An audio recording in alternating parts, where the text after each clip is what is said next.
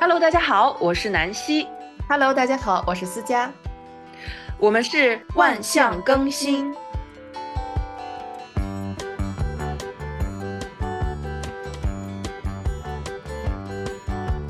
过年期间，大家享受了团圆快乐的同时，可能也有几斤的额外收获。看看电影《热辣滚烫》中贾玲成功瘦身的变化，很多朋友受到鼓励，想要行动起来。运动一直是我们想要聊的话题，因为太多人告诉我们应该运动，但少有人告诉我们如何快乐地享受适合自己的运动。特别是对于熟龄女性，进入围绝经期或更年期。更需要什么类型的运动来帮助身体保持活力呢？又有哪些运动可以缓解自己的症状呢？本期节目，我们的老朋友飞深入浅出地向大家介绍运动方式，以及在饮食方面又该注意哪些。如果你希望更深入地了解对运动健身和荷尔蒙的关系，并付诸实践，和飞一起运动调节改善身体状况。你可以联系听说小助理，拼音听说下划线 G N Q，了解我们即将上线为期十二周的女性健康 Program。这个项目由英国伦敦的 Miso 医疗团队在和蔡阳医生。洪胜明教授等诸多国际更年期大咖以及近千名更年期女性对话后，系统性的从身体强健、情绪平稳、荷尔蒙平衡、幸福生活、认知敏锐五个维度，系统性的梳理出熟龄女性如何评估自己的健康需求，并针对自己的需求制定切实可行的行动方案。团队以此为蓝本，设计了一个为期十二周的 program，帮助更多即将或已经步入更年期的女性，科学系统性的规划自己的健康未来，做自己健康掌舵人的同时，与更多的同道中人一起做女性健康的领路人。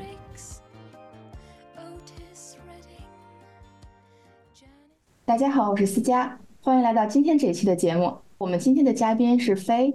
是我们的老朋友了，他今天要跟我们来聊一个，其实我们一年之前就开始想聊，但是一直不知道怎么聊的话题，就是关于运动锻炼，保持自己的活力。我们之所以一直想聊，但却不知道怎么聊，是因为我们觉得可能大家都知道锻炼的重要性，但是呢，却很难动起来。我自己就是其中之一，所以今天想请飞来聊聊呢，也是想他会给我们一些建议，让我们知道，首先我们为什么要动。然后我们又怎么能去更好的制定适合自己的这么一个动的计划，让我们觉得又好玩又不累，然后又有动力去做？那首先飞来跟大家打一个招呼。嗨，大家好，我是王菲，谢谢大家听咱们这节专门讨论怎么用健康来帮助咱们，不光是生活的质量，而且还改进我们围绝经期还有经期的这些症状。嗯，谢谢思佳。就像刚才跟大家说的一样。我们为什么要锻炼这个话题？我觉得虽然是有点老生常谈，但是还是值得聊一聊。是因为可能我们每次想锻炼的理由都不太一样。小的时候是体育课，老师逼着可能要去跑八百米，有一些测试要达标去锻炼。然后后来可能长大了，有的一部分女性就会因为要减肥、要保持身材锻炼；有一部分女性是因为乐趣，确实运动会产生多巴胺，会让你觉得非常爽、非常痛快。或者是一些爱好去锻炼，那你是为什么锻炼？嗯，是你说的对，因为大家都知道锻炼是对身体很好的。我呢自己的经验就是我锻炼很多年了，嗯，但是我可能锻炼的方式不太正确，尤其是作为现在在围绝经期的女性，我现在是四十六岁。嗯，呃，我从这两年呢，就是完全改变我这个训练的形式，对我自身围绝经期的症状有很大很大的帮助。很多女性可能在围绝经期的时间呢，可能会有失眠，比如说身体的这种精力就是不一样。另外呢，就是潮热这种症状，而且还有很多情绪的这种不稳。而且围绝经期的这些女性呢，咱们还是比较有，比如说得这个骨质疏松，还有肌肉萎缩的这些风险。嗯，我自己呢就是。就是当时不知道我自己是在围绝经期之间，所以我的锻炼呢，基本都就是长跑。我每个礼拜去跑十公里啊，或者是做比较特别剧烈的运动，嗯，而且不给自己休息的时间，而且运动的时间也不对，都是晚上运动，上完班以后已经很累了，然后再去运动。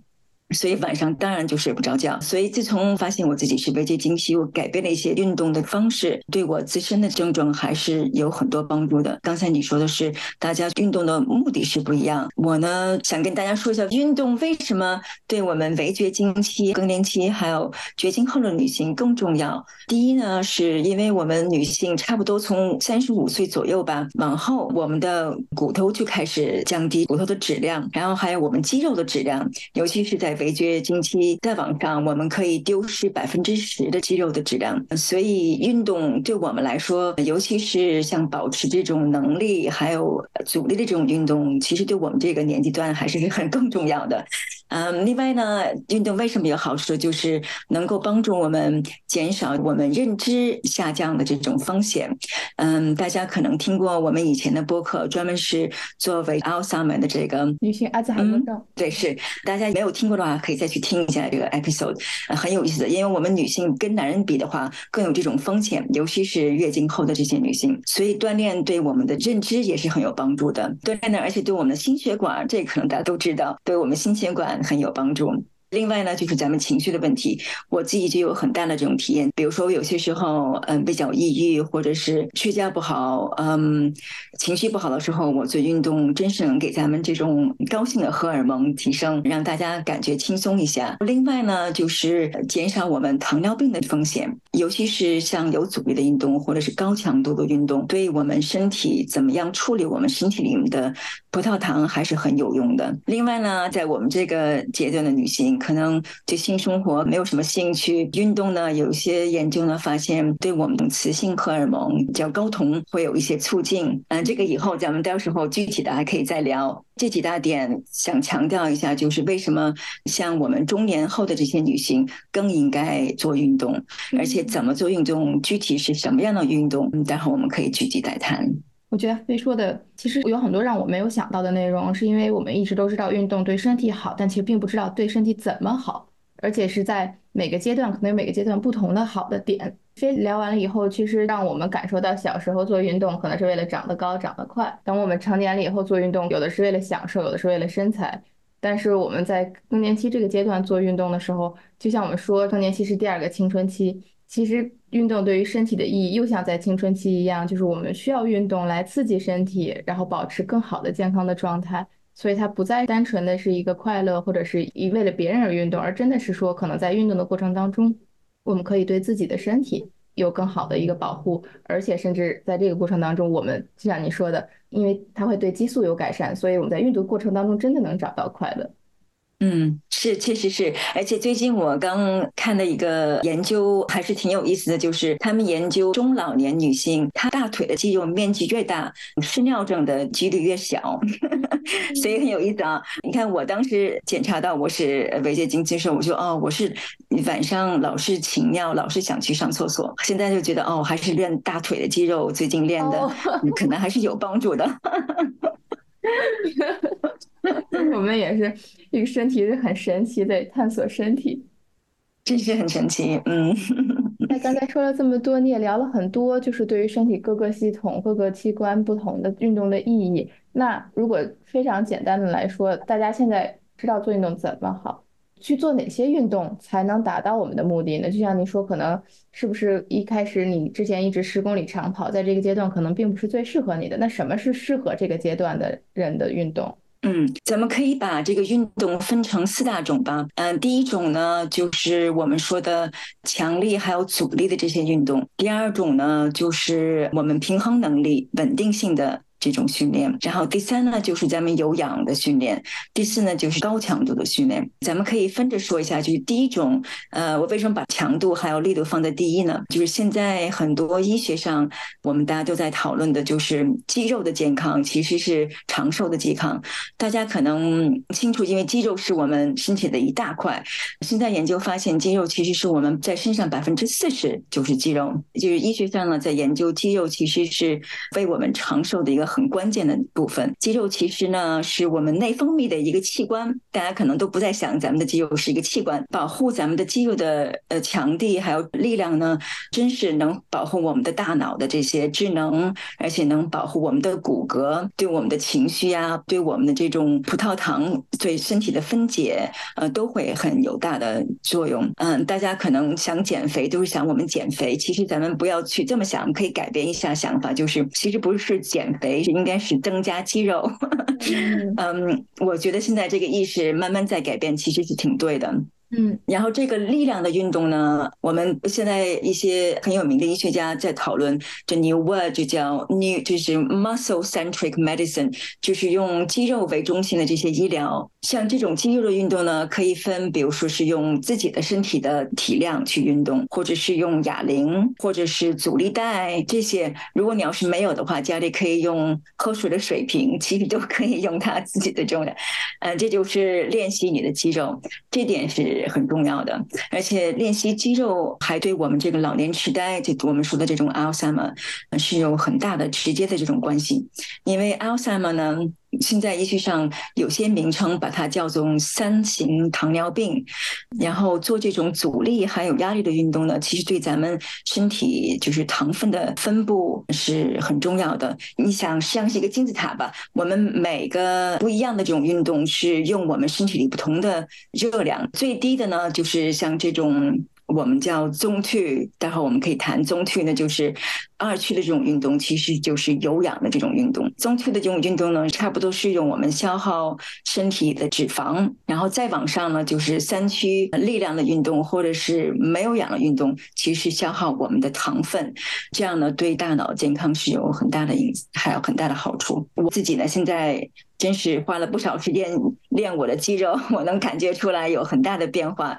而且我还要提前提就是运动其实和饮食有直接关系的。自从我加强了我这个阻力的运动，而且多吃这些蛋白质，我觉得大脑的功能真是有很大的进展。我当时前一两年吧，就是工作上老觉得集中不了精力，然后现在呢，我就工作上也觉得哦，我这个两个小时我能直接就是冲刺把这些事情都可以做完，能够感觉到阻力的训练对自己的大脑健康有直接的关系。让我觉得特别有意思的是，真的是像我们小时候说的那个，我记得我们青春期的上学的时候，大家就会说，哎，体育课力量训练完了以后，你的记忆力会特别好，大脑会特别活跃，可以记忆学习更多的东西。嗯，没想到 这个在更年期就又回来了。其实做这个力量训练，就像你刚才说的，用一些小型负重，可以是我们自身的重量，可以是身边力所能及的水平，或者是专业一些的哑铃训练带。就能激活我们大脑的新高峰，所以我觉得这点还是挺有趣的一个事情。真是，嗯，可能女人都是怕练肌肉，老是觉得啊，我不想让肩什么特别厚。其实把自己的肩练厚还是很难的。嗯，对，所以大家不要害怕举这些哑铃啊什么的，就是用哑铃上的运动，应该尝试一下。当然自己要看自己身体的体量，从慢慢开始吧。但是能够往上加压力的话，就加压力。嗯，还是很重要的。嗯，咱们既然聊到这儿了，是不是可以告诉大家一两个，比如说我们拿水瓶或者拿哑铃，甚至自身可以做哪些运动，就是能达到训练肌肉的目的呢？嗯，我比较喜欢的呢就是深蹲，深蹲有好几种，我们可以以后给大家做一个 live streaming，可以让大家。看一看怎么去做深蹲。深蹲呢，你可以用自己的体力深蹲就可以，然后可以加上一手拿一个水瓶，或者是拿哑铃，也可以用阻力带去做深蹲。另外呢，就是这种俯卧撑，对你的胳膊呀，还有对你的腹部，能够帮你加上这个肌，增加肌肉。然后另外呢，就是步行的弓步，弓步就是你要是往前弓步或者后弓步或者走着弓步。咱们大腿的肌肉是身体里面最大的一个肌肉，这种训练呢，不光是对咱们的肌肉好，而且对咱们的平衡能力也是挺有好处的。另外呢，就是举重，这个我也挺喜欢的。这是几点比较大的，呃，我们呢大部分呢可以考虑就是做这种综合性的全身的这种肌肉训练，但是现在我呢是在尝试每个肌肉，比如说星期一会做上半身的练习，比如说星期三我会做腿呀这种练习，可以分着也尝试一下。大家可能觉得这个哦挺郁闷的这种 训练挺 boring，不是特别有意思，但是你可以把音乐打开，把自己变得比较 creative，尝试一下新的这种运动，而且不需要时间很长。你比如说我在办公室里坐着，优点就是我不跟别人分办公室，所以我每一小时我的 Apple 我的这个苹果手机就会提醒我站起来，然后我呢就做，比如说做二十个慢蹲。嗯，然后我办公室里面有两个小的哑铃，所以我就用我的小哑铃做二十下的这种半蹲，这就其实足够了。不一定你天天做一个小时、两个小时那种运动，其实就是有的时间就去蹲蹲。尤其是做家务的女性也可以，其实你的运动就是可以大一点。你比如说擦地呀，你可以伴着蹲着擦地，这样尝试一下。所 以我觉得你刚才说的特别有启发性的一点就是。他把我们原来想的特别恐怖的，需要去健身房用专业器械，非常复杂的一些事情，其实化简到日常生活中，它其实非常简单的。你比如说弓步，就是这些，他对大腿的这个训练，我觉得是很容易做十几个弓步，其实大家也很放松，这个动作没有很难，然后又能达到很好的效果。对，而且就是不让把它看像这种特别大的压力，随时的时候。在家里啊，比如说晚上吃完饭看电视的时候，你就可以蹲几下，像这样。嗯，这个这个，我们聊这个力量训练，我觉得哎，其实是很容易就可以做起来，而且是让我们觉得它对身体也非常好，对大脑也非常好，而且也没有那么可怕。我觉得让我已经更有信心了。除了力量型训练以外，我还想了解还有什么其他的类型的训练要做。第二个类型呢，我觉得很重要的，也是对女性而且长寿也很重要的，就是平衡能力的训练，也算是稳定性吧。稳定性里面也包括这种活动能力。你像咱们年纪大了，都觉得哦，我这个动不了，腿抬不起来了。嗯，其实在这个时候更需要去做这种训练。然后这个平衡能力的训练呢，也对大脑的智能有帮助。尤其是咱们记忆力或者是空间的这种认知能力，这种平衡的训练对咱们这个方面很有用处。另外呢，平衡能力对神经系统这种感受信号是有关的。如果你平衡能力不好的话，也就是表明你的这个神经已经失去了一些对自己体内的这种感觉。像我妈妈平衡能力就不是特别好，我现在天天让她在家里训练。如果你要是平衡能力特别不好的话，应该去看看医生。但有可能是有些别的疾病的这些，对，嗯，所以我劝大家，如果真正平衡能力不好的话，应该去看医生。嗯，最好的训练呢，就是看看你的平衡能力好不好呢？就是能看看能不能一只脚能站到一分钟，可以看看。可以的，我觉得大家是不是得不好了，这么穿？可以试一下。然后现在我呢，给大家再分享一下我每天怎么训练我的这个平衡能力，而且也不用去健身房训练。我就是每天早上刷牙的时候，或是晚上刷牙的时候，我刷牙两分钟，一分钟就是右脚站一分钟，然后第二分钟就是左脚站一分钟。现在我训练就已经是很自然的了，所以我每次刷牙的时候呢，就一只脚站一分钟。这就是一般的，其实也就是一天四分钟。你要是站着刷，也就是站着刷呀。那为什么不就是加上这种平衡能力的训练？对，这个挺好的。而且我觉得平衡能力，就像你说的，其实我们可以从很小处入手，每次站着的时候就都可以是一个训练。然后我记得我爸妈他们自己会聊说会做，比如梅花站桩、闭着眼站，或者是金鸡独立站。我觉得这些其实可能是大家都很熟悉的，但是并不知道。背后可能对身体有这么多的好处，或者大家知道，只不过我们再提醒大家一下，其实这些如果每天做到生活当中，它并不会占你多少时间，也并没有很难，但是真的会有很好的效果，是值得持续去做的。对，我觉得平衡能力跟大脑还有认知的这种关系是很直接的，所以真是很重要。你父母还是挺好的，能够闭着眼睛做，太棒了。我不知道，其实这就是慢慢，大家不要害怕。比如说，你要是自己在家想尝试一下，你要是一只脚站不了一分钟的话，咱们既然可能都想，哦，那我平衡能力不好就不去训练了。其实越这样越应该训练，慢慢的都会有提高。所以你可能一天一只脚能站二十秒钟，然后慢慢尝试，你训练几个礼拜，下几个礼拜你就能。感受到你的平衡能力在增加，你可能能站到，比如说三十秒钟、四十秒钟就会有进步。嗯，所以不要害怕。另外呢，比较好的平衡训练就是为什么芭蕾舞演员平衡能力很好，所以自己可以尝试下，就是在家呢用自己的脚趾走路。我有时候就是，比如说我去厨房就慢慢用脚趾走路，或者说你的脚跟儿尝试一下走路。这个也很好，而且确实像飞说的。我们很多时候，我们比如我们给大家提的一些建议，一分钟或者这样，其实并不是说如果不好就算了，而是它只是一个帮助，一个辅助。其实每天练真的就是能有非常好的改善，包括刚才说的力量训练也是，就是我自己在做瑜伽的时候也有力量训练，也有这个平衡训练，就能感受到，甚至在一个小时的一堂课的当中，可能一开始的时候做不了太多，但就在不断的重复、重复的过程当中，我们就可以越来越好，越来越好。而且这个是一个跟自己感受的过程，就是有的时候如果你心事很重，你平衡就不好，然后脑袋可以放空，你平衡的就好。所以这个也是我们之前节目聊到过，理由来聊跟自己身体链接、跟自己身体的一个关系的一个反照。所以我们可以请大家在做平衡能力练习的时候，也感受一下，说，哎，我今天能不能静下来、沉下来，就跟我自己专心的待这么一分钟。其实又可以做到博小赢大的一个事情。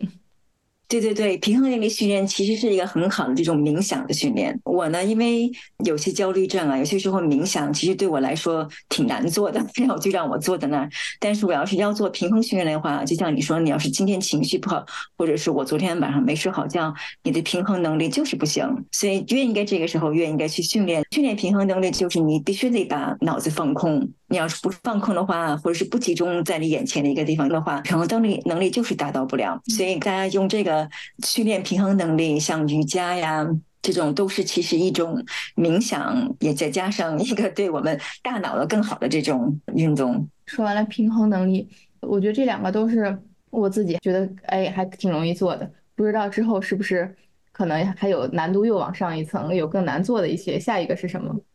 下一个呢，就是我们说的稳定性的这种有氧运动。那这边呢，就叫做二区运动。其实二区运动呢，大家可能最熟悉，比如说我们出去快走啊，比如说是慢跑啊，或者是骑自行车呀、游泳，这都算是二区的这种有氧运动。二区有氧这种定位呢，这边就是说用你百分之六十到七十的最大的心率，这个时候你做这种运动，其实是跟朋友还可以聊天的。比如说你慢跑，跟朋友一起聊天，或者。可可以唱歌，这种呢就叫二区运动。二区运动对身体其实也是很有好处的。一些好处呢，可以给大家分享一下。一个呢，就是能够改善我们的有氧的基础。另外呢，就是改善我们线粒体。线粒体呢，是我们每个人细胞里的微小的一个组织成分。然后这个线粒体呢，就像我们细胞的动力室，它呢是将糖和氧气呢转化成细胞工作的时候这种能源。所以二区的这种运动，或者像这种长跑，对我们加入我们这个线粒体的机能是很有用处的。第二区的运动，有氧运动呢，会对咱们的胰岛素敏感性有很大的帮助。所以，怎么样消耗我们体里的这些糖、水糖是很好的。有些研究呢，现在发现，比如说你要是做六十分钟二区的有氧运动，身体里的这个葡萄糖，因为大家可能知道，我们的葡萄糖其实是用我们胰岛素来分解的这些葡萄糖，然后胰岛素呢是在我们的胰腺里面。六十分钟的这种二区的有氧运动呢，会用我们比较少的这种胰岛素。去解决很多的这种嗯消耗的这种糖，所以这种呢对咱们的新陈代谢是有很好的用处。嗯，而且另外呢，我们在讲为什么。女性和男性的运动是应该不一样的，因为女性和男性的肌肉组织是不一样的。女性呢，我们有更多的这种英文叫 slow twitching 慢的这种肌肉，呃，男人呢就是快的肌肉比较多一下。所以女性其实长跑会更好，但是女性呢，咱们短的这种肌肉叫二型肌肉比较少，所以我们应该是做注意更加强我们的这种快速肌肉。以下面我们可以再谈，这就是我们这种高强度的肌肉。所以二区的运动大家都可能比较熟悉，因为我看每次回北京，大家都是在公园里面跑步，我觉得还是很好的。但是作为围绝经期的女性，我建议大家不要太多的去做这种二区的运动。你比如说一个礼拜做一次和两次就可以了。最主要的，咱们要 focus，要注意训练咱们的肌肉，还有这种平衡能力。嗯，这块这虽然跑步可能大家都很熟悉，但是我就有一个非常奇怪的问题，就是我小的时候。特别爱跑步，但是后来突然有一天，我就再也不爱跑步了。很难解释为什么，我就能感觉到，比如说我就是不喜欢可能动来动去的这种运动。我知道它很好，我也知道很开心，而且可能有的朋友他自身体重比较大，其实不太适合去跑步，因为对膝盖的磨损是非常严重的。那我不知道有没有其他可以替代跑步的这个有氧运动。嗯。替代跑步的有氧运动，快走是挺好的。其实快走是很好的。我每次上班的时候，因为我有一个优点就是我其实不用做功，其实我尽量就是不做功，其实就快走。最好快走呢，就是绿色的这种花园里面快走，因为这是对身体也好。另外的第二区有氧运动就可以骑自行车，然后呢就是游泳。另外的一个呢就是打羽毛球或者是跳舞，这都算是有氧运动，就是看你怎么有自己的信号。其实跳舞是挺好的，跳舞不光是第二区的有氧运动，而且还是帮助训练我们的平衡能力。嗯，而且激发开心的荷尔蒙。当时我听你和 Leo 的这个聊天，就是为什么我们对自己的身体这种感受很重要。其实像跳舞啊这种有氧运动，嗯，在这个时候可以真正体验到你的身体告诉你什么。嗯，你刚才说你突然一下不跑步了，其实我也是这样。我以前就是每个周末跑两个十公里。然后周一到周五我也是跑五公里、七公里。突然有一天我就觉得，一是我觉得没有意思了，对对；二是就是觉得，哦，我时间不够，那我为什么不用这个一个小时时间去做更多让我自己静心的，或者是真正建构我的肌肉的这种运量？对。尤其是更年期的女性啊，或者是围绝更年期的女性，嗯，可能工作压力比较大，也要照顾小孩，可能其实没有什么特别多一个小时、两个小时的时间 去长跑。我建议大家做一些，比如说周末你可以跟朋友一块去跑，或者是快速的走路，或去骑自行车，这样不光是对身体健康，而且还有这种跟人的交流，这个对咱们的情绪也有好处。嗯，好的，好的。这个说完了，我又知道我可以做哪些了，而且感觉就是有很多时候，我们也建议大家去尝试替代。如果这个类型里边我们常说的那些运动你不喜欢，并不代表着这个类型你就不可能喜欢，因为我们有很多运动它都可以达到同样的目的。那我们就可以通过替换的方式去找到自己喜欢的、让自己开心的运动，因为你这样你才有动力去做，你才会能坚持去做。对对对，我觉得有动力，而且让你觉得开心是很重要的。你要是我逼着人去做一个小时，呃，在健身房里跑步，在车上跑一个小时，那其实也是很无聊的。而且大家好像没有那么多的时间。嗯，我觉得，比如说你要是喜欢跳舞，或者是喜欢跟别人打羽毛球、打网球，这都算是第二次的有氧运动。好的，那说完了这个第二区有氧运动，应该就是咱们最后一个高强度运动了。高强度运动这个也是让我最害怕的一个，但是我还是期待你有什么建议，有什么方式，首先让我们感觉到可能啊没有那么可怕，以及有什么小技巧，让我们觉得又有很多简单可以做的形式，让我们觉得可以非常轻松的把它们划到生活的小瞬间里头。对高强度的运动是我比较喜欢的运动，嗯，但是现在呢，我就是做的少一点儿。我给大家说一说为什么？因为运动吧，你想，Leo 也谈过，就是我们为什么现在大家都在讨论这个体内的这种平衡。你运动时候为什么出汗？尤其这种高强运动，其实是你的身体想出汗、脸红，这都是你自己的身体想找到一个体内这种平衡。然后这种高强度的运动呢，差不多是三区以上的这种运动，然后一直到。五区，这个五区就算是无氧的运动。为什么这个对身体好呢？不光是提高你的心血管的健康，而且短期的这种无氧运动，而且还消耗很多 calorie。嗯，对对对，而且做完高强运动，这边叫 heat exercise，做完这个运动以后的几个小时，你身体都会在继续的 burn 这种 calorie，所以很有效。而且女性到维持经期的时候做这种 key 的 exercise 很重要，就是刚才我说为什么女性应该。加强高强的运动，是因为我们跟男人比，这种快速的肌肉比男人少，所以年纪大的时候更需要做这种运动。但是为什么不能做特别多？因为我们的肌肉是在恢复的时候增长的，所以你要是做太多的无氧运动或者高强运动，你的这个肌肉一是有受伤害，而且没有这个机会让你这肌肉去成长。所以呢，是很需要做，但是建议大家一个礼拜做一次这种 high intensity 高强。运动就可以了，这个呢也就看你的体质。嗯，我建议大家，嗯，从十分钟到半个小时，看你自己的精力。嗯嗯，我呢就是喜欢这个的。我现在时间短，所以我每次差不多一个礼拜二十分钟。这边分最高强的那种无氧的运动，你比如是做三十秒钟高跑，或者是冲刺这种跑，就特别特别快的跑，用你百分之九十的氧气。嗯嗯，跑完了以后你休息一分钟、两分钟，然后再做三十秒钟，这样呢做差不多四次吧。其实你算来算去也就十分钟，嗯，所以不会花太多时间，但是真是很有效。嗯，我知道大家可能会害怕体质不一样，但是这种无氧运动也是看自己的能力。你比如说，有些人就可以特别快的冲刺的这种跑，但是有些人呢就可以特别快速的深蹲，都可以。你比如说，特别快速的深蹲可以蹲二十次，特别快速的感觉一下自己是不是用了百分之八九十的这种氧气，然后一定要休息。这就是我们说的无氧运动的快速的这种运动，然后再用有氧的运动去恢复是很重要的。嗯，就是这种运动我还是比较喜欢。另外一个比较喜欢的就是原地的高腿跑。嗯，高腿可以跑，比如说二十秒钟啊，然后再休息，然后再去跑。嗯，这块是就让我觉得是不是？这个咱们说的高强度运动有点像我们很多之前说的运动的组合，就比如你刚才说到的深蹲啊，或者是跑步啊，它可能是我们刚才说的力量性训练，或者是稳定性训练，它的一个结合，更多力量性训练的一个组合，然后在力量训练的同时的情况下，叠加它的这个时间时速，让它非常快的去做很多事情。对对，这种训练我一直有一个问题，就是我经常做这种练习的感受，就是做到一半要吐了，就是我不知道这是不是一个正常的状态，就是感觉做的啊眼冒金星，或者是说做的嗯感觉不对，整个人累的要吐了，这个是一个正常的状态吗？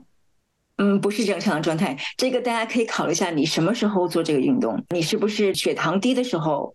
血糖低的时候，尽量不要去做这种动。为什么有些时候头晕？呃，或者是你是不是早晨吃饭吃的太多了，然后去做这种运动？为什么就觉得可能胃里面呀有点恶心啊什么的？嗯，这个可以记录一下。待会儿我们可以谈谈怎么样建立自己适合自己的这种锻炼方式。其实可以做一些笔记，或者是记到你的手机里面。嗯，我呢现在已经。不怎么在晚上做运动了。晚上我做的运动就是瑜伽，呃，能够帮助我休息，像那种很慢的这种静心啊，或者是平衡能力的运动。像这种高强度的训练呢，我一般是在早晨，也是看你自己的身体，尤其是女性，尤其是围绝经期的时候，如果女性还有来例假的这种情况，你可以自己看看你每个月来例假的这种流血的状态、精力的状态、能力的状态，然后在什么时候加这种高强度的运动，尽量早。早晨不吃饭的时候去做这种高强度的运动，嗯，但是如果你要是血糖就本来比较低的话，我建议应该还是比如说喝一些蛋白粉，或是吃一点小的这种。以后我们可以再多谈饮食的这个 跟运动怎么结合。呃，你要是做这种运动恶心的话是不对的，应该考虑一下是不是你饮食的问题，要不就是你是什么时候做的？是早晨做呢，还是晚上做的？我是中午，中午吃饭之前，因为知道不能吃完饭马上做，而且你早上很难说我吃完饭中间十点左右的时候去做一个这个，所以大多是尽量，比如说是把事情做完十一点半左右的时候做，可能十五分钟半小时的这个力量训练，然后去吃饭。但这个的直接后果就是说，一点都不想吃饭，做完这个一点都不想吃东西。是，其实是一个 experiment，是吧？是一种尝试。嗯，可以记录一下你每次做以后感觉是什么，然后你做之前是什么样的状态。那你可能就是因为咱们都是工作嘛，所以你早上吃饭了以后，你看人体的咱们这个 cortisol 皮质醇，因为皮质醇咱们在早晨刚起床的时候是一个 peak，就是最高的时候，然后早晨醒了以后三个小时又是一个 peak。嗯嗯，所以呢，运动其实可以跟你的皮质醇。什么时候高低去让它结合一下？你也可以再考虑一下，是不是你做的有点太强了？所以说，比如说这种高强度运动是在皮质醇高的时候做，是这个意思吗？对，高的时候其实是可以做的，因为你本身的这个能量就多。另外呢，其实做这种高强运动会让你皮质醇高，所以你低的时候甚至可以尝试一下。是不是能够让你自己激发一下皮质醇？所以最后其实看你自己的身体，然后你的这个感觉，要感觉你自己的身体。我现在就是以前我做的练习训练，就是不去考虑我的身体什么样的感觉，我就是训练。下完班其实已经很累了，然后我做一个小时这种高强度的训练。刚运动之后，觉得啊，出了一身汗，真是挺好的。但是慢慢慢慢的，我们刚才说，为什么这种强度的训练是对身体是另外一种压力？如果你本身精神上的压力，从工作啊或者是家庭的这种压力已经大了，你在做极端的这种高强度的训练，是对身体其实是有副作用的。所以都是一个平衡，听自己的身体，看你自己的身体今天感觉怎么样。你要是感觉不是特别好的话，那可以尝试一下，你比如说不是特别强烈的，但是尝试做这种第三区的这种训练，就是用百分之像七八十的这种氧气，嗯，不要做那种过度的这种有氧。嗯，那刚才说到。平衡说到这个设计，就让我们可以开始聊最后一个话题，其实就是我们怎么把刚才说的这些所有的事情都穿起来，怎么制定一个适合自己的一个运动计划，或者说是一个运动 routine，每日的一个运动习惯。嗯，我觉得做一个很好就适合自己的运动习惯，其实挺重要的。要不你比较盲目，如果你做了一个计划的话，比如说你这个礼拜星期一做什么，星期二做什么，你有计划的话。你像我有计划的话，我每天都是挺期望的哦。今天我要做我的腿部的运动，或者是明天我要去做这种高强度的运动。所以今天呢，我就多吃点蛋白质。所以你有这种计划其实挺好的，而且你还可以，比如说哦，今天我要做高强度的，我要放这个音乐，你可以自己配一些音乐，这都可以自己尝试一下。对围绝经期还有更年期或者是绝经后的女性，我觉得最好是尝试一下每个礼拜做。一次这种高强度的无氧运动，但这个是大家一定要自己调整，不是说是我做二三十分钟，大家都要去做，一定要自己听自己的身体，而且看你自己以前是不是受过伤，你自己骨头的这种硬化度啊，什么都应该自己先考虑一下，然后再尝试。不行的话，你就慢点来。如果你要是还可以的话，你可以再自己 push 一下。嗯，我所以建议到，比如说一个礼拜做一次的这种高氧运动，然后三四次的这种练习这种阻力还有力量的这种运动，比如是说哑铃啊，或者是阻力带的运动。嗯，然后剩下呢，一定要做瑜伽，伸肌肉还是很有作用的。尤其是咱们这种高强度的运动，刚才跟大家说，肌肉是在恢复的时候发展的，所以咱们一定要给自己身体有一些时间去伸伸腿、伸伸伸这样。嗯，然后还一个给大家就是，呃，尽量把你每周的这个训练，起码有一两个训练是在户外。户外不光是对我们的情绪好，比如说我们在太阳底下吸收维生素 D。对情绪好，对骨骼也好。嗯，二是呢，你要是跟朋友去户外运动，对自己的心情，而且还可以互相鼓励，所以这是几点比较重要的。你比如说，我现在尝试另外一种叫 minimalist workout，就是极简式的这种运动。因为以前每次我做运动，比如说做阻力运动，周一周二。一般都是四十五分钟到一个小时。现在呢，这种运动呢，我就是差不多二十分钟，我做两分钟的高强度的运动，然后就做很基本的胳膊还有腿的运动，比如说慢蹲，就蹲二十下，然后做三次二十下。但是我用的哑铃是会比较高。像这样呢，我每天是差不多二十分钟的运动。我现在在尝试，但是有些时候控制不了，因为我喜欢去健身房，跟一些朋友一起做这种哑铃的锻炼。但是这种减号的运动，对没有时间的这种女性还是可以尝试的。没有时间的话，这个二十分钟大家应该能够排出时间。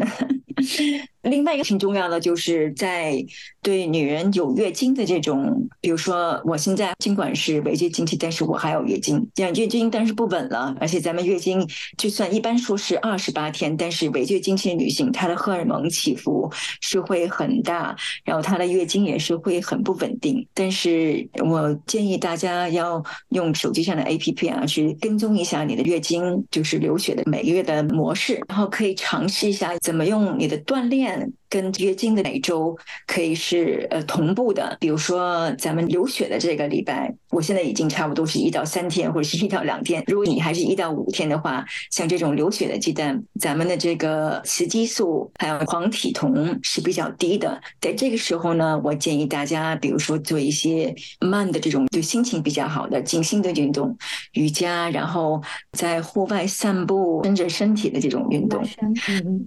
对拉伸的这种运动，嗯，第二周呢就是卵泡期，这个时候呢，我们的雌激素还有黄体酮呢会在往上升，然后我们的睾酮也在往上升，这个时候就可以慢慢的加一些强度，比如说像这种二区的运动，长跑，你要是有趣的话，或者是做一些 Vinyasa flow。嗯，然后加强你的这个阻力的运动。对，就瑜伽也分很多种，就是我们都知道有最简单的一些体式拉伸。你的意思是第二周其实瑜伽也可以上一个难度，做的更难、力量性更强一些的运动。嗯，对对，这个是第二周。第三周呢，就是 ovulatory phase 排卵期。排卵的这个期呢，是咱们身体最强的这个时候，我们的这个睾酮也高，estrogen 是最高峰。这个时候你就可以真正去 hit it hard，你可以加强你的高强度的运动。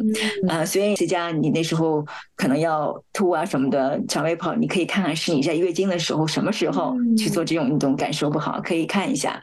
嗯，这个时候最好做一些高强度的运动、快速的运动、无氧的运动，给你身体更多的刺激。然后呢，我们再又讨论到差不多是十八到二十八天这个时期呢，就是排卵后我们这个黄体期的这种时候。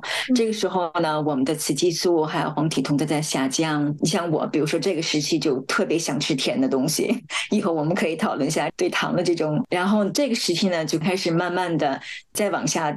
调理一下我们运动这种方式，比如说像瑜伽呀，像普拉提，然后回归到有氧运动的运动模式。但这个呢，只是一个建议，因为女性每个人月经的时候感受都是不一样的。你比如说，有些人月经前的这一个礼拜就觉得特别胀肚，或是肚子疼，那就真是应该少做一些运动。如果你要是月经一个礼拜之前有经历的话，你可以继续做这种高强度的运动。但是就是真是要听你自己的身体，可以尝试这种换着这种运动，跟你每个月的月经是腹部的，可以尝试一下。我觉得。我觉得非常好，这一点是我们也说的，不光是在围绝经期、更年期的女性，是整个全年龄段的女性，其实都可以跟踪自己经期的浮动，我们的荷尔蒙浮动，去调整我们的运动计划。而且确实也是有很多，包括可能我们在做同一种运动，我们也可以通过调整这个运动强度来改变，来去适应。所以我觉得非常感谢飞的这个建议。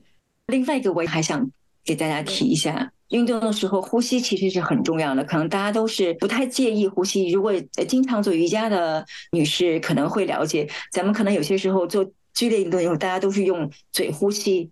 嘴吐气其实是很错误的，所以在运动的时候一定要注意自己的呼吸。嗯，正确的呼吸就是你用鼻子吸气，然后用嘴吐气。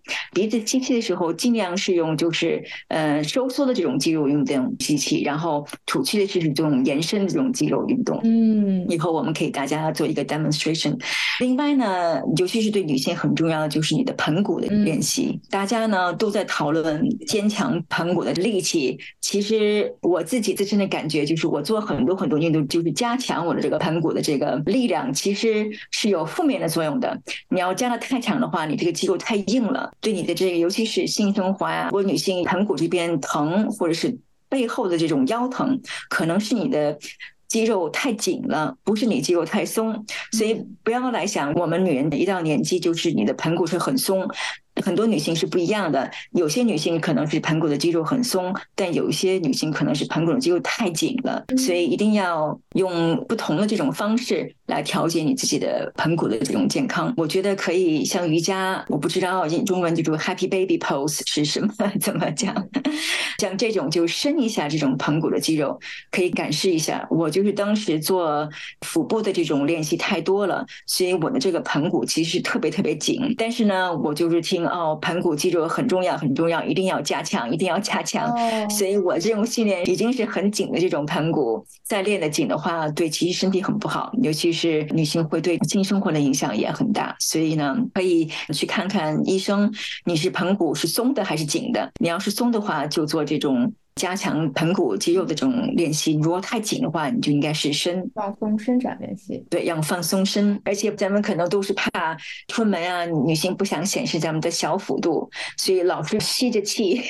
这个经常吸着气的话，对盆骨也是 很有压迫的。没有人在的话，没有人看着，就让你的腹部放松吧。我觉得这个可能真的是人和人不一样。就比如说，飞是喜欢高强度的运动，然后就会一直吸着小肚子。我就是特别害怕高。强度运动，然后其实连那个跑步也不是很爱跑。就我老开玩笑说，我喜欢瑜伽的一个原因就是，我只要一块垫子就够了，我也不用动，我可以在这个垫子上来回来去上下的左右的动，这对我来讲就足够了。而且我也根本不会说是那个吸着肚子或者是什么，所以我觉得就是人和人真的是有很大的差异的。所以我们真有很大的差异。制定自己的运动计划的时候，真的是要以自己为标准去思考一些事情。然后我们今天也给大家分享了好多干货，就是怎么去根据自己的生活习惯、行为习惯去判断一个自己大概的需求是需要哪些，作为一个自己计划的第一步去尝试。尝试完了以后，也可以根据自己的感受再去调整。嗯，对，我建议大家可以记一下，就是你比如说你今天尝试一下高强度的训练，你可以记下你高强度训练之后感觉是什么，或者是那天高强度训练完了以后的晚上感觉是什么，你是不是睡觉好一点，或者是睡觉更不好？那要睡觉更不好的话，可能是不是高强度的训练时间太晚了？我尽量大家还是不要晚上做这种高强度的训练。嗯，其实晚上可能应该整体都避免，哪怕是瑜伽的话，最好是做阴瑜伽，或者是对阴瑜伽，非常简单的一些拉伸体式。因为确实，哪怕是瑜伽，就比如我这周末刚做完这个瑜伽的这个倒立训练，我非常开心。我没法 做 handstand 整个，但是我已经可以开始靠着墙可以做一些动作了。但那一次训练完了以后，也是整个人的状态就是非常激动。非常兴奋的状态，所以哪怕是瑜伽，也不是所有的瑜伽都合适晚上做。这一点上，就是可能我们之后还可以跟大家继续聊，包括也通过直播的形式带着大家一起去做运动。然后，对对，可能今天就是我们这个节目最后会在 show notes 里边也会跟大家分享一些飞的运动 tips，把我们这个笔记发给大家，这样大家可以听完节目以后，根据我们的笔记去帮助大家不停的每天去训练去做。说了这些以后，不知道还有什么非想补充的，比如说从饮食方面，或者是从其他的一些小的细节，我们可能需要注意的。刚才我们谈到为什么做运动和这个营养也是有直接关系的，我们可以稍微谈一下这个运动还有营养素的关系。我们可以以后再认真的讨论一下这个营养素。但是今天呢，我们讨论有几个营养素跟运动比较有直接关系的。第一个很重要的，我觉得是水和的肌酸。嗯，肌酸就是英文叫 creatine，或者是 creatine monohydrate。嗯，这个肌酸呢，对我们肌肉的恢复，因为我们每次去锻炼，尤其是一种强度的锻炼，是会丢失很多的液体。然后肌酸呢，是对我们骨骼的肌肉，而且对大脑也也是挺有好处的。所以呢。我自己现在每天差不多喝有三克的这种肌酸水，但这个肌酸大家要小心点，不要喝太多。喝的多的话，一是它就是你就会水呃胀，就是你可能觉得很身体肿肿的，嗯，所以要注意点。但是这个肌酸现在医学上面有很多对这种肌酸的这种研究。它对这个身体上、肌肉上还有大脑的健康的这种好处，呃，以后可以给大家深谈一下。这是第一种。如果大家想尝试一下的话，没有什么特别大的副作用。小问题这块儿，这你说了肌酸，而且不用量很大，那有没有什么就是我们吃的东西当中就是富含肌酸的？这样我们就可以，比如说在不增加额外的负担，通过饮食的方式就来补充这个肌酸。嗯，creatine 是提炼出来的，饮食里面还真是比较难。我在网上看到的是说，因为肌酸是三种氨基酸合成的，所以可能要吃这个有三种氨基酸比较多的食物。那其中就包括，比如说南瓜子、蛋白质、大豆、核桃、杏仁儿这样的这个干果。这个可能就是如果有些朋友对真的迈出那一步去吃肌酸。还有一定的犹豫的话，其实也可以通过补充谷物这些咱们说的南瓜子啊、大豆啊、核桃、杏仁、芝麻来补充，是可以。大家都是最好就是从饮食里面去吸收这些营养分。真正想自己更坚强的话，可以尝试一下这种水合的肌酸。嗯，另外一个呢，就是我们谈的这个 amino acid，肌链氨基酸。这个主要就是从蛋白质来体验出来的，所以大家要吃比较好的这种有机的这种肉，嗯，呃，有机的这种牛肉或者有机的这种三文鱼。但是现在有另外一种就是营养素，就专门是我的 called branch chain，就是连锁的混合里面这种氨基酸。我自己也在尝试，可能我们需要再用一个博客的机会再讨论这个蛋白质的女性和蛋白质的关系，因为其实我们能从饮食里达到蛋白质，每天咱们吃的这些肉啊什么，可能还。不太够，所以有些时候也是看你怎么练了。蛋白质对女性，尤其是更年期和更年期后的女性是特别重要。嗯，你要是爱吃肉，当然是好事，但是不一定就是你呃，一是肉的质量，嗯，二是你人体的这个消化。所以现在呢，有些医学上在研究是不是喝肌联的这种氨基酸会对你的这个肌肉建构或者是你的大脑健康有好处。我们不是说是大家去尝试一下，但是我就是想给大家分享哈，这是医学上现在在做的一些研究。嗯，对，而且有些正面的这种影响。嗯呃，第三个就是我觉得很重要了，我自己天天在吃的就是这种镁元素。嗯。镁元素分好多很多种，尤其是女性，我们到围月经期、经期更年期中，很多人都会有镁元素的不够的这种状态。比如说，你要是睡眠不好，或者是骨头疼、觉得老累的话，有可能你是这个镁元素比较低。镁元素呢，可以像三文鱼很多的这种嗯蛋白质里面可以提升，嗯，然后呢，有些呢就是这种营养素也可以尝试。我现在呢，就是晚上睡觉两个小时之前会吃这种镁元素，尤其是 glycine，这个对我睡眠我觉得有直接的帮助的。这是三个营养，我觉得。对我自己个人的健康，尤其是围绝经期的这种症状，有很多帮助的这种营养素，大家分享。但这个营养素也是看你怎么消化。如果你要是饮食，我的问题呢就是我的肠胃不太好，所以呢，嗯，这边叫 leaky gut，肠胃就是我吃的这些有营养的食品，但是我其实里面的营养吸收不太好。嗯，所以呢，有些时候我就添加一些这种营养素。嗯，但是如果你要是肠胃比较好，其实最好的方法还是从饮食里面吸收需要的这个营养。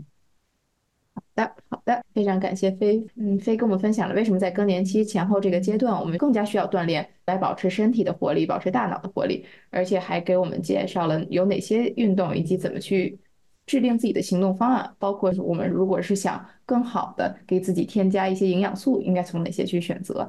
那如果大家有问题或者是有经验想分享的话，也欢迎大家留言告诉我们。我们希望之后也能通过视频的形式看到飞的这些练习，然后可以跟着飞去练习。不知道飞是不是也会在一些地方会发布你的这个训练的一些计划呢？我们现在正在准备我们三月份 launch 的一个 Missile Health Band 的这个 program，然后这个 program 里面呢，就是给大家不光是介绍科学上、医学上现最新的这种对女性健康，尤其是更年期的这个健康的这种知识，而且我们还建立了一个十二周的帮助女性保持自己的体型、体重、自己训练的这种 program，希望大家关注。我们会录一些小的片段，教给大家怎么具体的做一些。比如说像高强度的运动，怎么举重，怎么做弓步蹲，可以给大家显示一下，希望大家关注。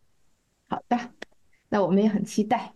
好，那今天就是非常感谢飞来跟我们分享这么多。那我们也是希望之后飞继续来跟我们分享，像咱们今天聊到的关于糖、关于营养素的更多的话题。谢谢，谢谢思佳，咱们之后再见。嗯，再见。希望本期节目能帮助大家找到适合自己的运动方式。如果您对运动也有所体会，快在留言区告诉我们，会加入我们的听友群，和大家一起分享你的运动经验吧。